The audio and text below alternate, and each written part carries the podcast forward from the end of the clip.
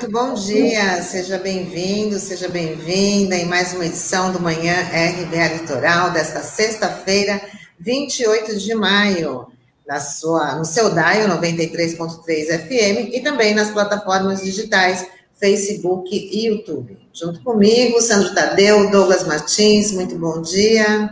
Bom dia, Tânia, bom dia, Douglas, bom dia, Norberto. Bom dia especial aos ouvintes internautas da RBA Litoral. Bom dia, Sandro. Bom dia, Tânia. Bom dia, Norberto. Bom dia, Taigo. Bom dia você que nos acompanha pelo Dial na 93.3 FM e bom dia você que nos acompanha pelas plataformas digitais Facebook e YouTube. Vamos começar aqui as nossas informações dessa sexta-feira. O Brasil poderia ter sido o primeiro país a começar a vacinação. A afirmação é do diretor do Instituto Butantan, de Mascovas, que foi ouvido ontem na CPI da pandemia no Senado. Vamos ouvir um trecho. Vossa Senhoria avalia que essas posições políticas de lado a lado prejudicaram o diálogo federativo para a distribuição da Coronavac no Brasil? Senador, impediu a vacinação de milhões de pessoas num prazo anterior ao que é, começou. O senhor mesmo pontuou isso, tá certo? Quer dizer, hoje, é, infelizmente, nós temos a, segunda posição no mundo em número de óbitos. Tá? Poderia ter sido amenizada? Poderia sim. Obviamente que não é o único pilar, existem outros pilares, mas esse é um pilar que poderia ter começado um pouco antes, sem dúvida nenhuma. E segundo Dimas Covas, a primeira proposta ao governo federal aconteceu em julho do ano passado e tinha a previsão de entregar 60 milhões de doses da Coronavac em dezembro. O diretor do Butantan também falou que as declarações do governo federal contra a China criaram dificuldades para a liberação de insumos para a produção dos imunizantes. Ele afirmou ainda que a política de animosidade do governo federal com a China prejudicou o fornecimento de insumos para combater o coronavírus no Brasil. Vamos ouvir. E o, o embaixador da China deixou isso muito claro lá naquele momento. É, que posições que são antagônicas, que desmerecem a China, causam, obviamente, é, inconformismo do lado chinês. Tá? O ministro França é, tem, é, muito recentemente, feito essa interlocução, né, tem ajudado essa interlocução. E o distensionamento, vamos dizer assim, com, dessa relação, pode já ter o seu primeiro reflexo nessa liberação recente de, de insumos, tá? que ainda são num, num, volume pequeno, mas já é uma sinalização muito positiva de que está havendo aí um diálogo mais proveitoso nesse sentido. É, o que a gente é, percebe, né, nesse depoimento do Dimas Covas, é uma pauta específica daquilo que também a gente vem é, falando aqui, que são os conflitos no âmbito do Pacto Federativo e, e que demonstram é, a desorientação e eu diria até a sabotagem né, da política de combate à pandemia. Porque o que o Dimas Covas disse ontem na CPI é que houve uma ação deliberada do governo federal para impedir e embaraçar as providências que estavam sendo tomadas aqui para aquisição de insumos, para a contratação é, da vacina, que a partir daqui, inclusive a gente lembra, né, no começo de, dessa operação aqui em São Paulo, o governador de estado, João Dória, disse que a possibilidade do estado de São Paulo é, distribuir né, as vacinas para outras unidades da federação era razoável. Isso poderia acontecer se as coisas andassem como, é, pelo menos, eles estavam planejando. Evidentemente, o Dória não é nenhum santo. É, é claro né, que existia uma queda de braço política. Mas o fato é que, objetivamente, o que estava sendo feito aqui em qualquer outro lugar, porque também o consórcio do Nordeste tomou providências semelhantes, é, resultava, em termos práticos, é, de uma oferta de vacina e de uma é, efetiva política de é, somatória de esforços. Houve a sabotagem aí, como também houve a sabotagem no consórcio do Nordeste. Então, o que o Dimas Covas colocou ontem foi esse conflito no âmbito do Pacto Federativo, motivado por disputas políticas, não diria nem ideológica, porque ideologicamente, Dória, Bolsonaro, Bolsodória, é tudo do mesmo campo. Né? Mas, é, por interesses eleitorais, acabou se comprometendo uma possibilidade de vacinação é, efetiva, real, que já estava sendo encaminhada naquele momento, e como o próprio Dimas Covas disse ontem, na CPI, isso prejudicou a agenda, prejudicou vários brasileiros e brasileiras que poderiam já estar imunizados, não fosse essa disputa insana, absurda, ridícula e irresponsável que envolve Dória, Bolsonaro e todos esses que sequestraram, veja só, a pauta é, da vacinação para o nível da pequena política, da política rasteira, da disputa eleitoreira. Bom, eu não sei se vocês tiveram a mesma impressão, Sandro, Douglas.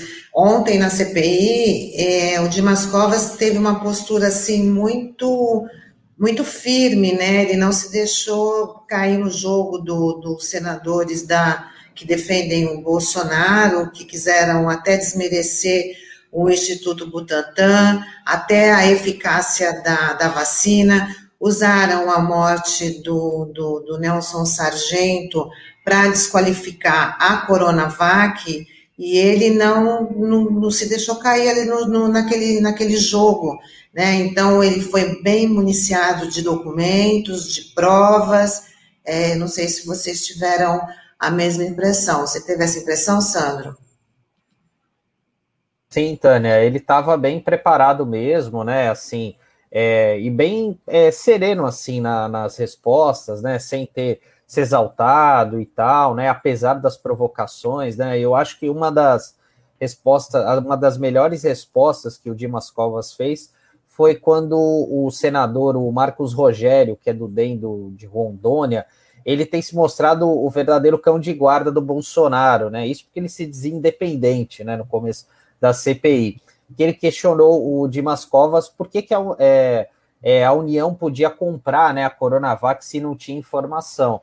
E o, o, o, o Dimas Covas ele foi no direto e reto, né? Porque ele falou: olha, a gente só queria o mesmo tratamento da AstraZeneca, porque ela foi contratada em agosto e a gente também não tinha nenhuma informação sobre o que era essa vacinação, né? Enfim. E um outro ponto também importante que ele destacou foi a falta de investimentos do governo federal para viabilizar essa construção, né, essa nova planta, né, de vacinação que a gente até deu algumas notas essa semana falando sobre isso, né, que a iniciativa privada é que tem viabilizado esse investimento aqui em São Paulo, que seria muito útil, né, nessa questão da pandemia, assim como para outras demandas futuras que a gente vai ter, né? O fato é que ele, nessa discussão, é, informou, e aí informou a toda a sociedade, da proposta de incrementar uma, a estrutura industrial para fabricação de insumos para coronavírus que iria contribuir para que o Brasil tivesse autonomia diante do jogo dos grandes laboratórios, que a gente sabe dominam a distribuição dos insumos para vacinação, infelizmente, no mundo, porque é o mundo capitalista e tudo é negócio no mundo capitalista. Nesse ponto específico, existia um orçamento e uma proposta para o complexo industrial ser incrementado aqui em São Paulo.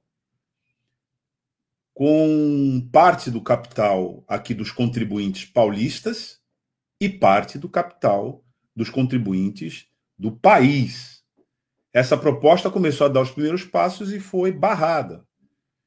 Isso tem a ver com que muita gente fala de que a política de vacinação, a imunização nacional, exige não só profissionais competentes e capacitados, órgãos devidamente é, organizados para que se faça isso, e o Brasil faz isso, e esse órgão no Brasil chama-se Sistema Único de Saúde, SUS, que tem complexo industrial nos seus laboratórios públicos, mas que vem sendo desmontado desde o golpe de 2016, inclusive com o seu Mandetta, que apesar do coletinho do, coletinho do SUS, né, foi um dos parlamentares que mais sabotou né, a política pública de, é, sanitária para transformá-la num grande negócio dos grandes laboratórios, como nós estamos vendo agora.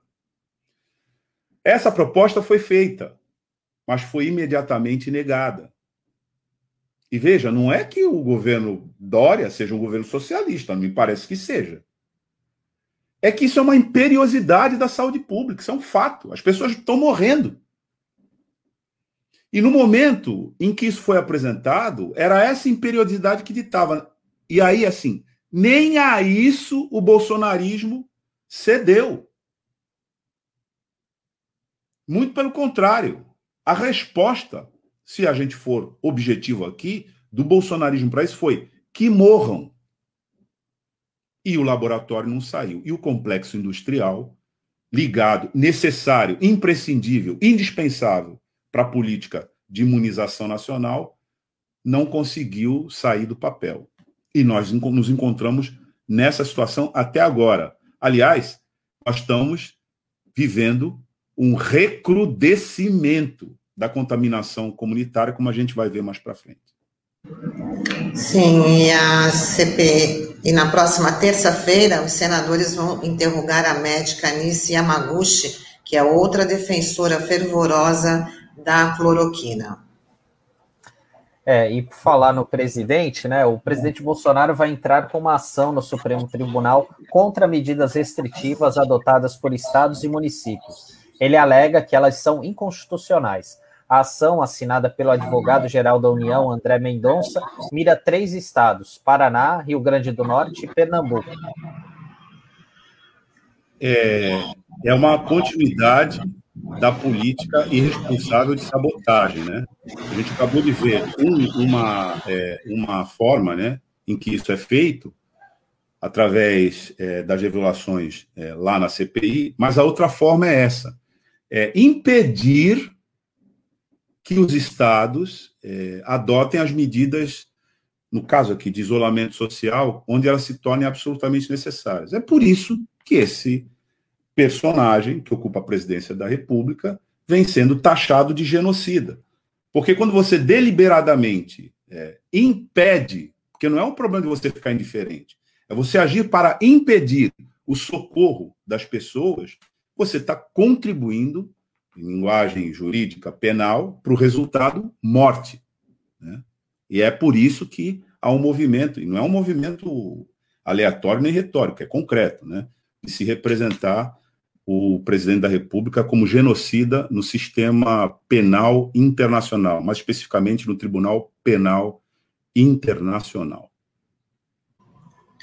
E o avanço da Covid na Baixada Santista. Nas últimas 24 horas foram registrados 27 óbitos por conta da doença e mais o registro de 455 infectados. Desde o início da pandemia, já são 5.236 mortes pelo coronavírus na região. Os especialistas vêm alertando bastante aí sobre esse avanço da doença, em meio a também as medidas de flexibilização do chamado Plano São Paulo, né? Então tem aquele monte de cores, né? Fase vermelha, fase roxa, fase verde, e o que a gente está vendo aí é um aumento de, do número de casos, não só na região, mas também em todo o estado de São Paulo. É, realmente é algo que preocupa bastante, né? A gente tem visto aí pelo, pelo interior afora, os casos aqui crescendo aqui na região, ah, os hospitais ficando novamente lotados, né? Pouco mais de um mês, né? Daquele pico, daquela crise, né? E aí vem aquela velha aquela, aquela velha discussão, né? Será que vai faltar insumos e tal, né? Aquelas celas lamentáveis que a gente viu no Rio de Janeiro, né? Enfim, vamos ver o que que dá. E até lembrando aqui aos ouvintes internautas que o Marcos Caseiro vai estar tá daqui a pouquinho, né, no programa do Chico Nogueira, conversando com os ouvintes, falando sobre essa questão da Covid também. E para fechar nossa parte de notas aqui, vamos falar Sandro, um pouquinho. Oi. Nós vamos é, só um pouquinho de entrar, porque você anda meio silencioso com relação a essa pauta de esporte, desde o parece, começo da semana, você está num silêncio assim meio resignado, né? Então, aqui parece que a gente vai para a pauta de esporte ainda, né? Agora, né? Nesse Sim. momento. Quer falar alguma coisa? Olha, o pauta de esporte sempre é bem-vinda. Ontem teve mais um show, assim, de, com as devidas restrições, é só ver o noticiário o show na Grande São Paulo, no Allianz Parque. um grande show ontem. Eu passei a semana inteira sem fazer provocação. Você viu que eu me comportei, né? Mas tá terminando a semana, não poderia deixar de fazer. Olha, Mas é, vamos lá. A, a, a, nota é sobre esporte, né, Sam? É, tem a ver com esporte, mas não tem, né? Infelizmente, né? É bom, vou, deixa eu pegar aqui. É bom, a, a, Nike ela rompeu o patrocínio com o jogador Neymar. Isso aconteceu em agosto do ano passado, em meio à investigação de um suposto assédio sexual do jogador. Segundo matéria publicada no The Wall Street Journal, uma funcionária da empresa acusou o atleta de ter tentado forçá-la a praticar sexo oral, o que é negado por Neymar. É, é uma Dizem situação... que, ele, que ele deixou de colaborar né, com as investigações enquanto estava rolando aí o processo. É, essa, algumas essa foi medidas. Uma, foi uma notícia que pintou na noite de ontem aí, deve ter deixado muito editor de esporte de cabelo em pé, né, quando essa situação veio à tona.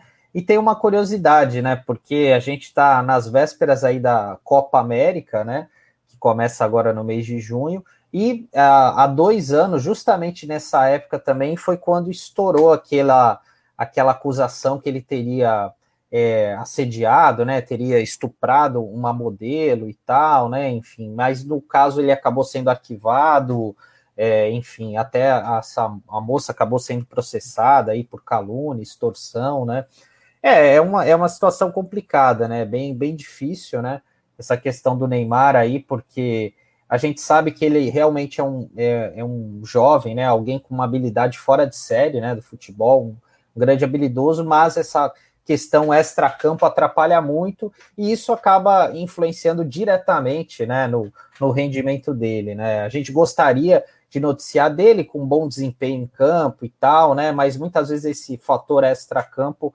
acaba atrapalhando muito. E um exemplo nesse sentido, exemplo positivo, é do Lewis Hamilton, né? Que é o, é o grande piloto da Fórmula 1, que também tinha uma, uma carreira também bem, bastante complicada por conta do fora das pistas e tal, mas ele acabou tomando jeito e tal, e, e, olhe, e ele chegou hoje onde está, né? O maior campeão é, da Fórmula 1 ao lado do Michael Schumacher, né? Enfim.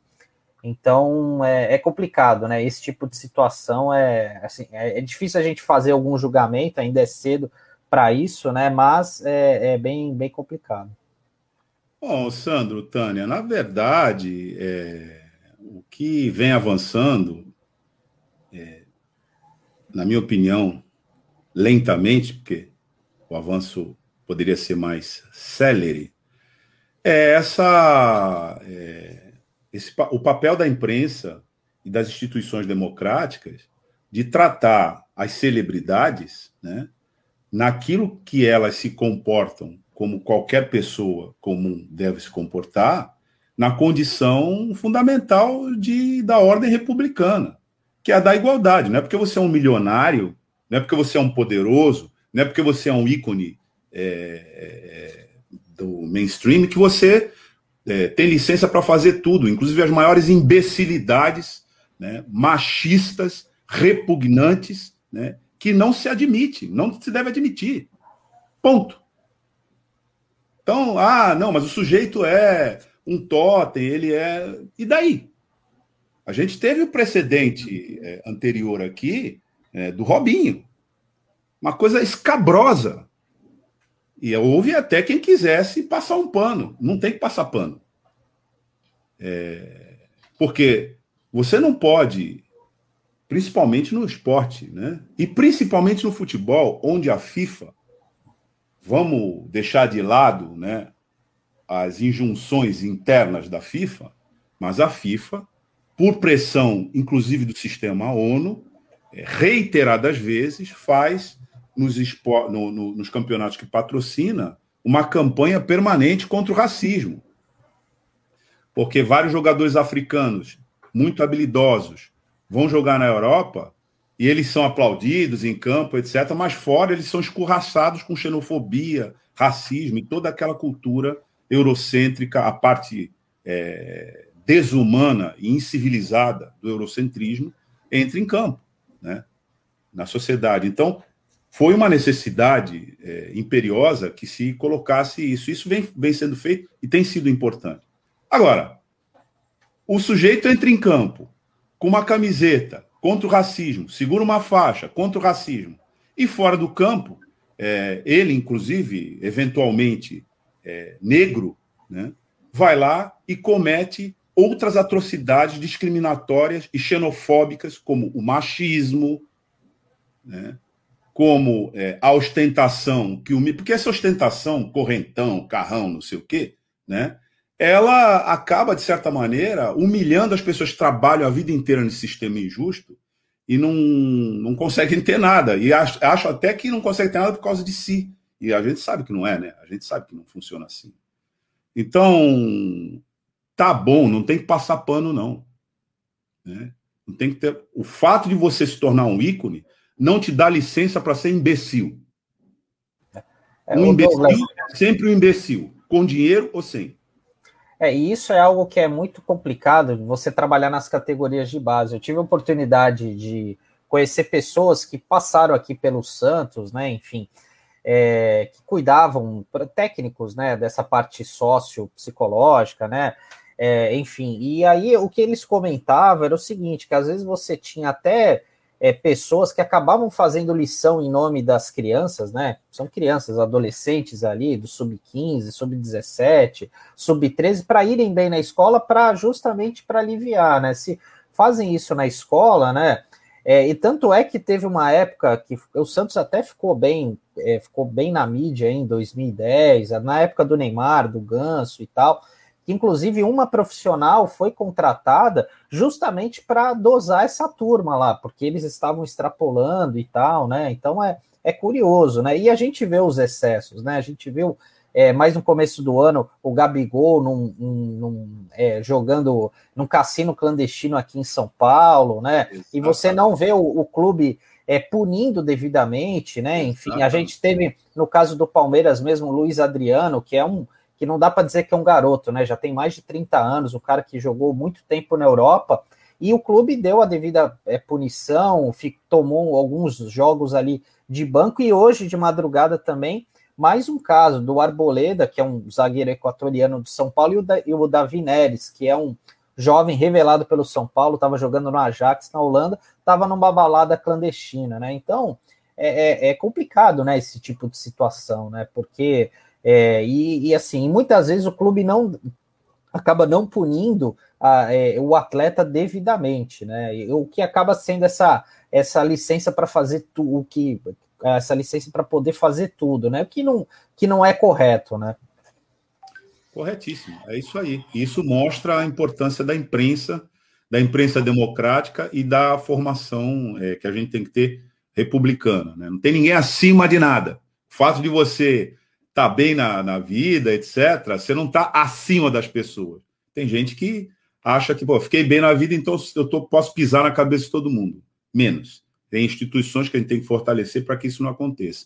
Olha, só é, passar. Eu tenho aqui, aqui é, só um, antes da gente também chamar a Nani, eu queria reforçar, né? Até que foi um e-mail da Cidinha que já cumprimentou a gente aí pela pelas redes sociais sobre o 29M amanhã, né, que vai ser aqui em Santos, ele vai ser realizado na Estação de Cidadania a partir das quatro horas da tarde. Então, é o ato 29M Baixada Santista, fora Bolsonaro, cortes não, queremos vida, pão, vacina e educação.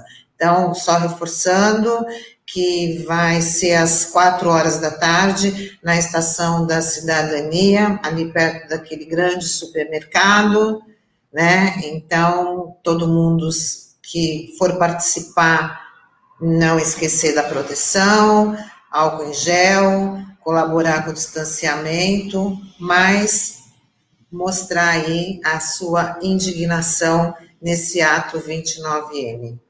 Taninha, você acaba de furar, né? A Nani, que vai vir conosco aqui, que já tinha incluído né, o ato na sua agenda de mobilização cultural e política. Nunca é demais é... falar, ela pode repetir, porque. Não, ela vai esse, repetir. É, vai repetir. esse Mas, eu é... acho que vale a pena reforçar. É, ela vai repetir. Mas já que você furou, é, é bom acrescentar o seguinte, né? Esse ato, ele se dá, e aí a gente tem que é, contextualizar, já numa espécie de exaurimento da sociedade com relação aos desmandos. É preciso deixar claro isso, porque tem muita gente é, discutindo uma possível incoerência entre o fato de todas as pessoas que têm consciência pregarem né, que é, a gente deve manter o distanciamento social e, se possível, quem tem condições, ficar em casa e não circular. E, ao mesmo tempo, a gente tem um ato né, como esse, que vai ser um ato presencial, com todas as cautelas tomadas, mas vai ser um ato presencial. E não vai ser um ato local. Também é preciso reforçar isso, é uma mobilização nacional. Né? Por quê?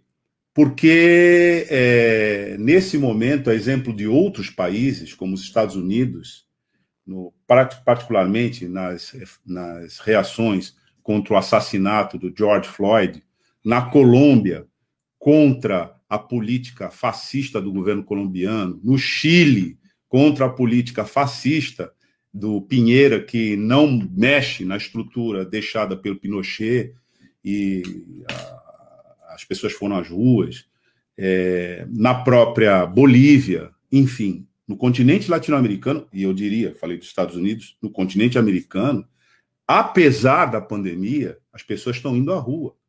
E se elas estão indo à rua, é porque é um mal maior preservar essa política que nos mata, contando que a gente fique em silêncio, do que você ir à rua tomando todas as providências para denunciá-la. Esse é o contexto da mobilização do dia 29. É por isso que faz parte de uma agenda democrática e de resistência ir às ruas no dia 29. Só quero passar aqui um, umas interações, né? O, o Dada está dizendo que hoje é aniversário do Ciro Monteiro, do Valdir Silva, Dedé da Portela, é, Arthur Lindsay, que ele vai falar daqui a pouquinho no programa é, Som da Praia. É, o Beto Arantes, né? Dando aqui o nosso bom dia. O Taigo também falou com a gente, viu?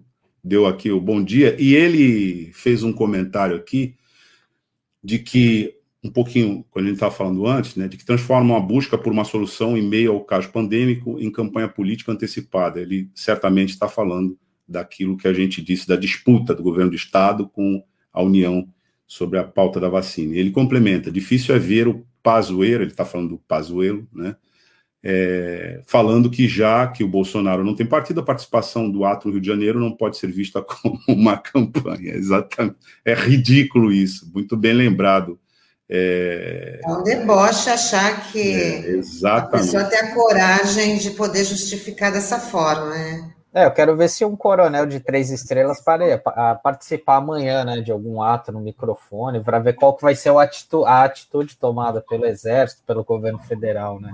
Tá, tá aqui a Caiane, é, o Marcos Roberto também, dando bom dia para gente, o Juarez é, Ferreira, o Almir é, Manuel Neto.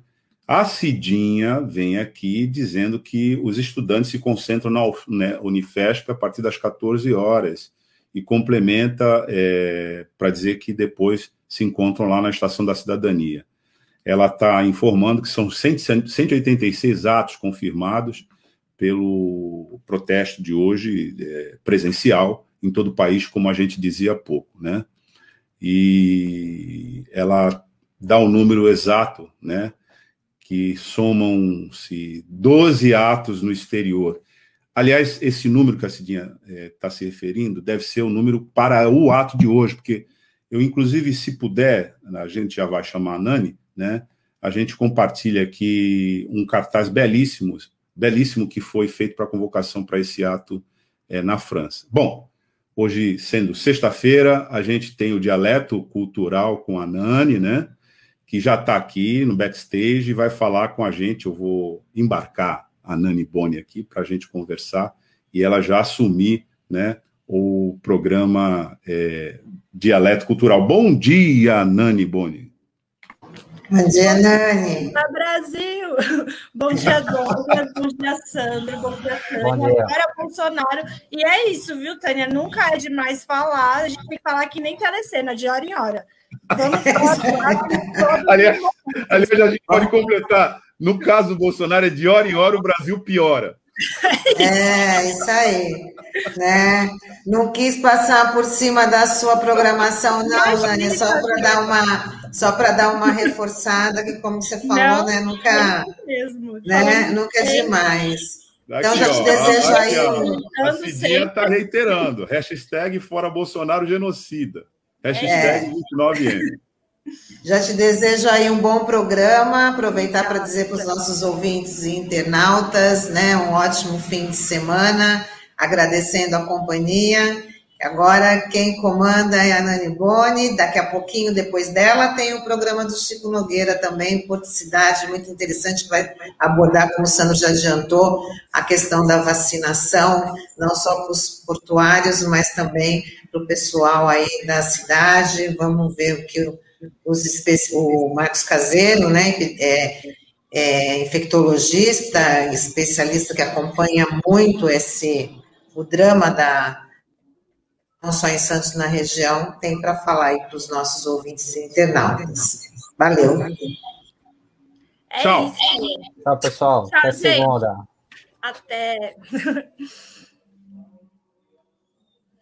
Bom, gente, hoje aqui no Dialeto Cultural a gente vai receber a Marina Pereira. A Marina Pereira ela é produtora cultural, gerente de comunidade do Instituto Procomum e coordenadora do projeto Memórias Narrativas e Tecnologias Negras da Baixada Santista. Pode entrar, Marina. Bom dia. Bom dia, que linda! Tudo bem, Mar? Obrigada, você também. Tudo, e você? Tudo ótimo. Naquelas, né? Estamos sobrevivendo, é. mas é isso. Não pode deixar a peteca cair. É, Má, é, queria já começar falando com você sobre essa profissão da produção cultural, né? Que às vezes é muito pouco reconhecida, que eu acho que a gente tem que sempre estar afirmando a nossa importância e a importância das nossas ações. É, conta pra gente, Má, como que você se descobriu produtora? Assim, que para mim, por exemplo, eu já trabalhava com produção cultural e anos depois que eu consegui falar, eu sou produtora, né? Então, como que foi para você se despertar? Como você se descobriu produtora? Bom, primeiro eu queria agradecer o convite. É, faz tempo, né, amiga, que a gente está articulando essa vinda e hoje deu certo. É, dizer que você é uma pessoa que eu admiro muito e é sempre bom estar do seu lado e construindo coisas com você. E bom dia a todo mundo aí que está nos ouvindo. É, eu acho que eu não consigo. Acho que tem muito esse processo mesmo, quando dentro da produção cultural, de a gente conseguir nomear o que a gente faz. Porque muitas vezes é invisibilizado, né? É, é um trabalho muito importante, de estruturante, né, nos processos culturais, sempre, em qualquer formato, qualquer ação, que exista nesse meio da cultura e da arte. Existe um produtor, uma produtora por trás, mas poucas vezes isso é visto. Então, eu acho que esse processo de a gente conseguir nomear o que a gente faz é um processo de descobrir a importância do nosso trabalho e de, de valorização mesmo, de autovalorização. Então, eu também passei por esse, por esse caminho, né, de, de hum, achar que não tinha tanta importância, que o que eu, o que eu fazia era, era uma ação meio que um hobby, não um trabalho, né? É... E aí eu lembro que quando, quando eu, eu vi, vim morar pra, em Santos, né, e comecei é, me envolver no movimento estudantil a partir do SES, e comecei a articular algumas coisas né, dentro desse espaço, é, ali já entendi que eu gostava de fazer, né, o que, que é o início do que eu faço hoje, É, então teve, teve, teve esse início assim de trabalho. E depois, assim, é, dentro dessa caminhada, foi me aprimorar, foi entender realmente que isso era uma profissão, que tinha uma forma de fazer, que existe método, né? Que existe, existe existem outras pessoas que, que são inspiração também para o nosso trabalho e, e tentar é, buscar conhecimento, né? É, então esse, esse foi foi o meu caminho, assim, está sendo, na verdade. Eu acho que a chave também, quando eu entendo que o que eu faço é uma produção, vem muito quando eu vou morar no Nordeste, né, em Recife, porque lá isso é uma, enfim, a cultura é muito presente, né, no dia a dia das pessoas, e ao mesmo tempo que é muito orgânico que acontece essa vida cultural lá, e é um mercado de trabalho, né, então eu fui entendendo, é, acho que foi uma segunda virada de chave, fui entendendo que aquilo existe dentro de um campo, de um mercado de trabalho, de um universo de profissões. É, fiz algumas coisas lá, produzi, mas também aprendi muito. Então, foi um, um, uma experiência de um, um território é, onde eu morei que me deu essa oportunidade de aprender, entender que, assim, é, é uma é, essa busca assim de a gente viver do que a gente gosta, amando, articulando pessoas, agregando pessoas, fortalecendo, né, iniciativas e projetos era o que eu queria fazer para minha vida. Então teve esses caminhos assim, é, e hoje, graças às deusas e ao trabalho e a, a, todo mundo que se soma comigo, eu consigo né, viver disso mesmo e ter isso como uma profissão. Aproveitando que você falou do SES, eu acho que foi até nessa época que eu te conheci e eu queria que você contasse um pouco como que foi a tua passagem no SES, como que era a gestão da tua época e, enfim, o que, que isso acrescentou na tua vida, essa experiência? Então, para mim foi assim, esse esse lugar de descobrir mesmo, né, que, que existia no eu acho que assim, a minha família materna é, é uma família de festas, né? Então eu tinha sempre isso como esse lugar de celebração, esse lugar de ter um evento que seja um almoço, assim, sabe, de família, o samba comendo em casa, roda de samba, o, o samba rock, enfim. Mas quando eu vou venho estudar na Unifesp, na verdade, é, eu assim bem no início eu descubro que, que tinha uma tem um processo tinha um processo de eleição, né, de para os estudantes para é, montar chapa, uma chapa. E eu fui, falei, ah, vou ver qual que, é, qual que é disso aí. Eu não sabia nada de movimento estudantil, não sabia nada desse espaço, enfim. E aí fui para a eleição, a gente montou um, uma chapa assim na hora com algumas pessoas que estavam lá, Pablo, Dorenita Azevedo, algumas outras pessoas. E acho que mais por falta de opção a gente ganhou. e, e aí é, eu estava passando por um momento um pouco difícil assim na minha vida, né? Eu estava processos mentais e tal, tinha que conciliar isso de, de me manter na universidade, que eu fui descobrir que é muito mais difícil se manter do que você passar num vestibular, né? O Taigo tá aqui, o Taigo também tava. É...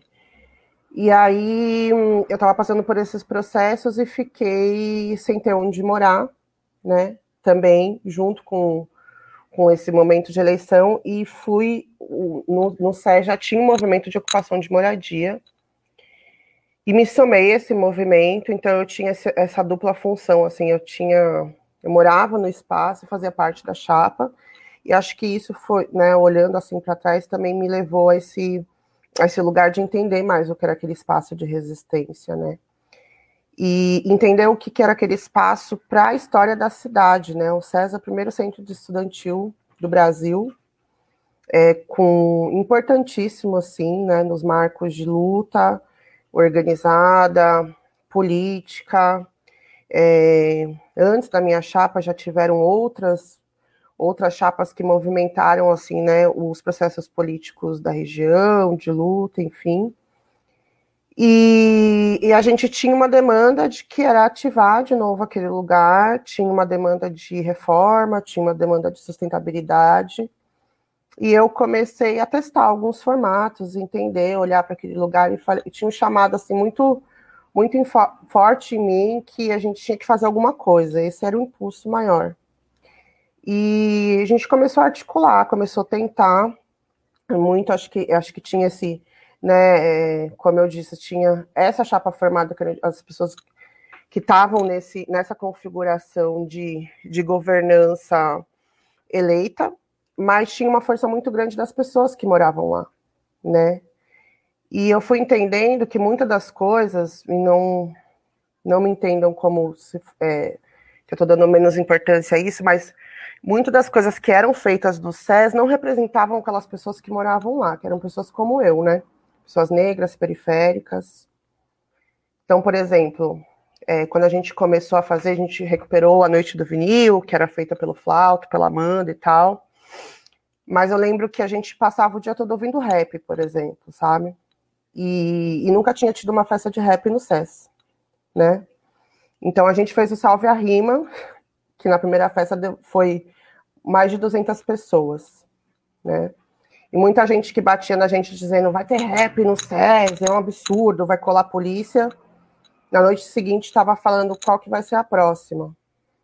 Então, essa experiência, assim, que para mim agregava militância, resistência, um descobrimento que, tipo assim, cada processo que a gente vivia ali, cada festa, cada depoimento de que, nossa, que foda que vocês estão fazendo, cada dinheiro que a gente guardava para comprar uma tinta, para reformar, cada projeto foi um, assim, um, um, caldeirão, assim, de emoções que eu tive na minha vida, acho que acelerou, assim, alguns anos de experiência dentro de um espaço curto de tempo dentro de uma casa. Aliado a isso, muito, muitos BOs, muita confusão, porque isso é nossa vida também. Mas, é, para mim, assim, foi transformador.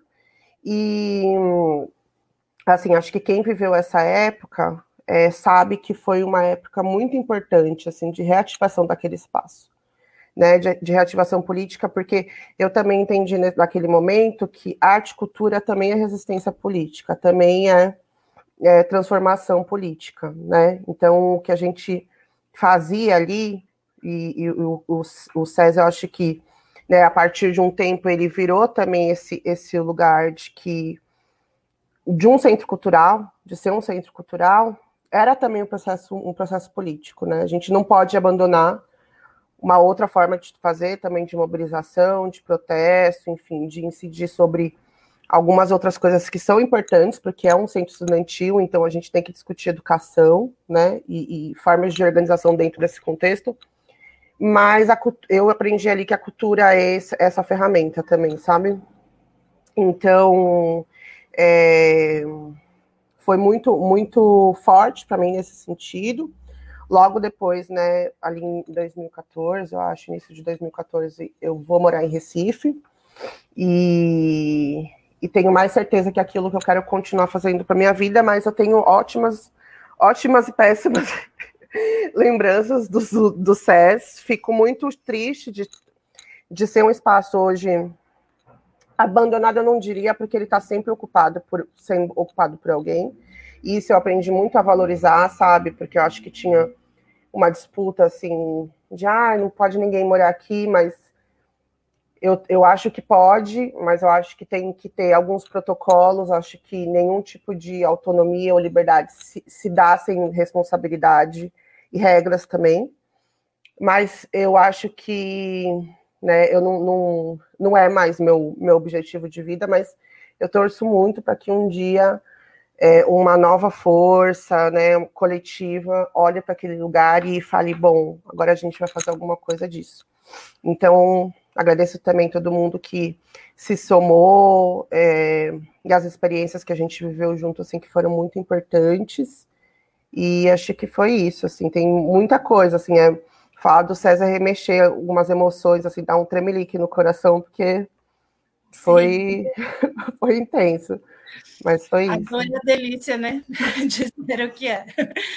é. Má, depois que você morou em Recife, quando você voltou para Santos, você abriu a Casa Rizoma, né? Que foi um movimento muito importante que a gente teve aqui, um baita transformador também.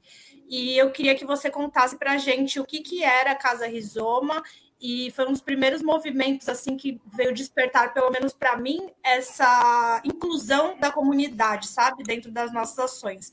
E vocês dialogavam muito bem com a comunidade. Eu queria que você falasse um pouco dessa experiência. Tá. Então, foi isso, né? Eu venho de Recife, volto para Taboão da Serra, começo a estudar um pouco de produção cultural lá, fazer alguns cursos e tal, e começo a trabalhar numa ONG, no Grajaú, mas sinto falta de, daquilo, assim, que era minha busca, né? É, como, como produtora cultural, ainda assim, já começando a me nomear como produtora cultural. E, e aí eu recebo um convite do Márcio Perret, é, que foi meu sócio na Rizoma, dizendo que tinha uma oportunidade de a gente fazer um projeto numa casa, né? Então eu desço a Santos, a gente vai conhecer o espaço, e era um, um, um espaço onde tinha uma, um projeto de cultura no andar de cima, de costura no andar de cima, embaixo era um quintal e um porão, super, eram pequenos, né? E ali na, na frente da Baquita, entre a Silva Jardim e a República Portuguesa, na Vila Nova. E a gente não tinha grana. A gente não tinha grana nenhuma. Ele falou, tá bom, fazer como, né? Com o quê? Com, com que grana que a gente vai fazer algo aqui? E eu comecei a juntar algumas pessoas que eu tinha conhecido na época do SES, né? Tinha conhecido na minha, na minha morada em Santos e tal. E a gente começou a, a ocupar aquele espaço, assim, né? E o nosso, nosso sonho era isso, assim, tinha um, um tanto do Márcio, que, que, que trabalha com moda, tinha ideia de montar uma loja colaborativa, e eu com uma parte mais cultural, mas a gente teve uma sacada ali de que, tipo, o espaço era pequeno, mas assim, se cada um trouxesse uma ideia, uma forma de ação, a gente ia conseguir fazer uma coisa legal. Então a gente juntou né, um povo da permacultura. Eu acho que a Casa Rizoma, assim, né, vendo, foi um dos primeiros espaços urbanos que trabalhou com o conceito de permacultura, sabe? Hoje, eu vejo vários coletivos que falam para mim, ah, eu passei por lá, não sei o que. A gente começou a fazer desde oficinas com Pablo Gonzalez, que era desde a, da, de produzir terra até plantar os móveis de pallet, as festas, esse espaço. E a gente tinha um, um objetivo que era deixar o portão aberto, né? Ali a gente estava numa comunidade, a gente queria que as pessoas conhecessem. E isso de deixar o portão aberto o tempo todo, desde que a gente chegava, assim, é, é, foi essencial, assim, para a gente ver, de repente, as crianças invadindo, sabe, assim, a, o espaço e terem contato, sei lá, com coisas que são muito simples, mas muito distantes da realidade de muita gente, né, que estão em bairros de periferia, enfim. As mães, os catadores, né, o, a, a, população em situação de rua e muita gente que começou a vir de fora também, assim, a gente fez, para você ter uma ideia, a gente inaugurou a casa com processo de reforma, com, com mutirão, com confecção de imóveis, em acho que um mês, um mês e meio. E aí, quando a gente foi inaugurar, a gente achou que só ia nossos amigos, tipo uns 20 amigos, sabe? E aí, de repente, um dia antes sai uma matéria na tribuna, do nada, que a gente não, não sabe como até hoje, que deu uma treta, porque um não queria, Globo, Baixo Globo, Globo Lixo, e o outro queria muito sair, porque isso, assim, deu uma treta, assim, a gente, ninguém queria falar com a repórter, sabe, assim, todo mundo meio um ia, e já recebia um olhar de ódio, assim, das pessoas, ai, que loucura. E, e aí tinha mais de 200 pessoas, assim, na inauguração. A gente, quando começou a chegar a gente, assim, a gente falou, gente, como que essa gente ficou sabendo que a gente está aqui? E foi isso, assim, eu vejo, eu vejo muita gente fala assim, ah, eu ia, quando eu falar, né, o projeto da Casa Rizoma, muita gente fala, ah, eu ia lá, não sei o quê. Muita gente passou pra, por lá, eu acho que é, a cidade estava vivendo um momento que propiciou assim que a gente fosse, que a gente tivesse a prosperidade que a gente teve, porque você também estava ativando, né, junto com o, os piratas, enfim, a ocupação dos espaços públicos, a cidade estava vivendo essa onda, assim, sabe? Que era de liberdade, de cultura, de ocupação.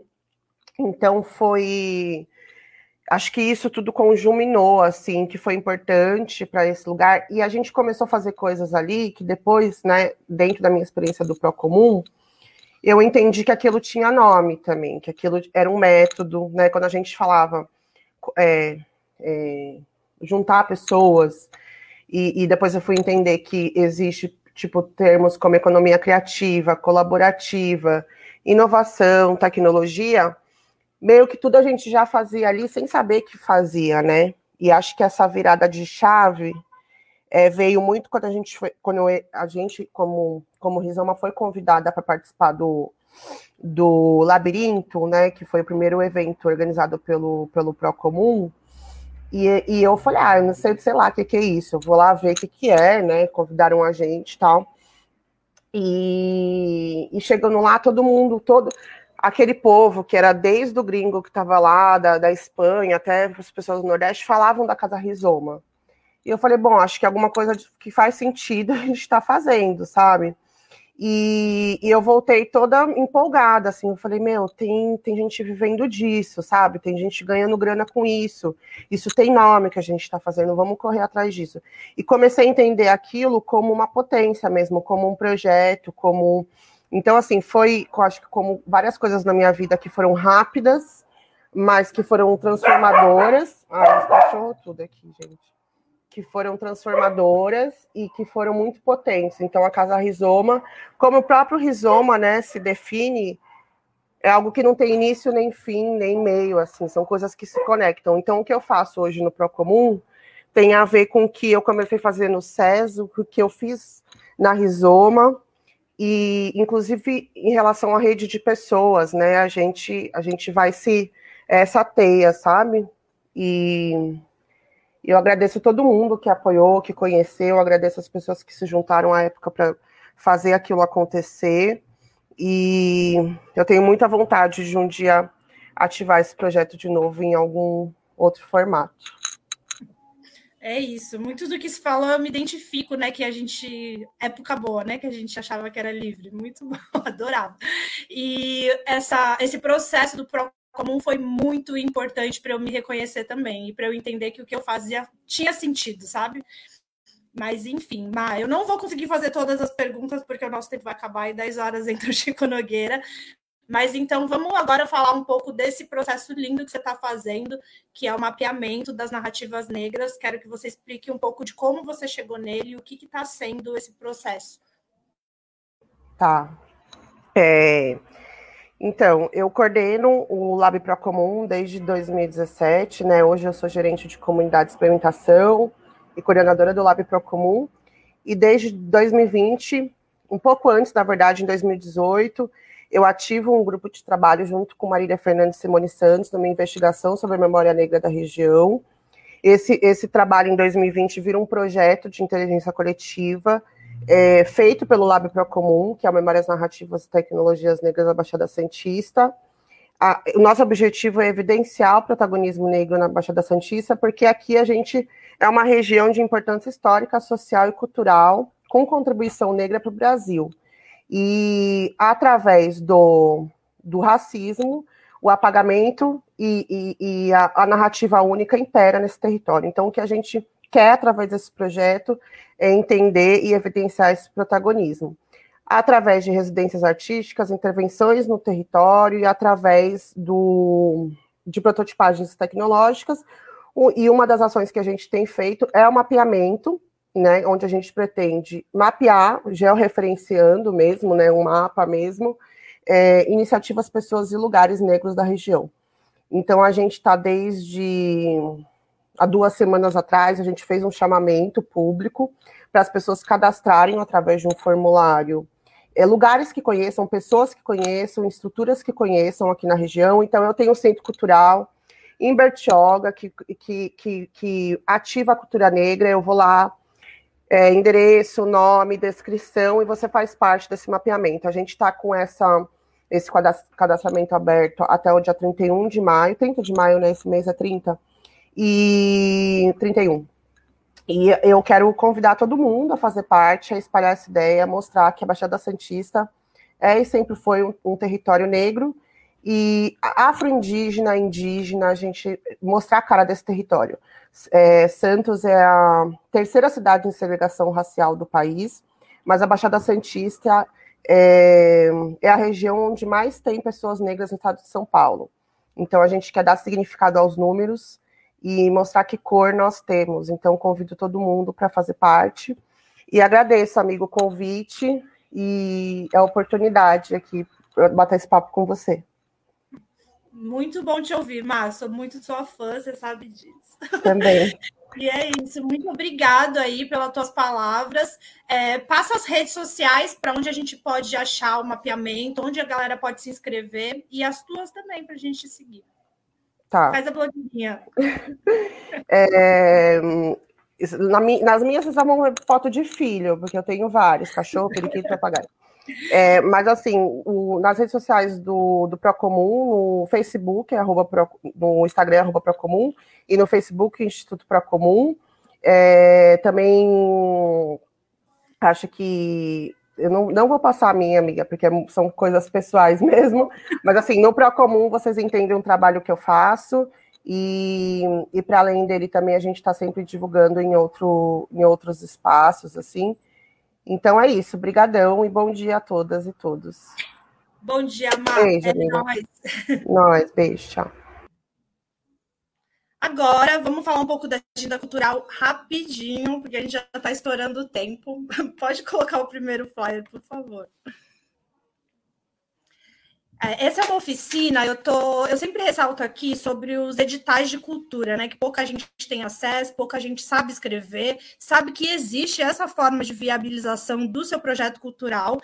Então, essa oficina vai acontecer, é um ateliê de orientação e capacitação capacitação para elaboração de projeto, voltado mais ao projeto do PROAC, né? É uma iniciativa do governo do estado. Ela acontece de, é, do dia 8 ao dia 29 do 6, às terças-feiras, e dia 3 do 7 ao sábado, é, que é sábado, né? Então vocês podem se inscrever pelo link do PROAC 2021, ateliê de orientação e capacitação para elaboração de projeto. Qualquer dia eu falo um pouco melhor sobre essa questão de editais e políticas públicas, que eu acho que isso é muito importante a gente estar tá ressaltando. Pode pôr o próximo. Esse fim de semana vai acontecer o Sarau em Todas as Cores, que é uma iniciativa do SESC com o coletivo Marcha e o Transceda. Legítima Diferença é o título desse sarau. Vai acontecer no dia 29 do 5, sábado, das 18 às 20 horas, nas redes sociais do SESC. Próximo. Acontece também no dia 29 às 6 e meia essa iniciativa que é da Escola de Samba de Bertioga, Bisnetos de Cacique. O Caissara é, antes de tudo, um forte. É uma live que eles vão falar um pouco da história deles. E por último, e não menos importante, reforçando aqui que no dia 29, amanhã, a partir das 4 horas, estaremos todos na rua contra o governo genocida do Bolsonaro. Fora Bolsonaro, fora Bourão, queremos vacina e auxílio emergencial de 600 reais para todos até o fim da pandemia. Sábado, 29 do 5 às 4 horas, na Estação Cidadania, a gente se encontra. Importante reforçar para a gente poder manter o distanciamento social, usar máscara, usar álcool em gel. Vamos se proteger e protestar contra esse governo genocida com segurança. É isso, eu terminei 10 horas em ponto, hein, gente? É isso aí, Nani.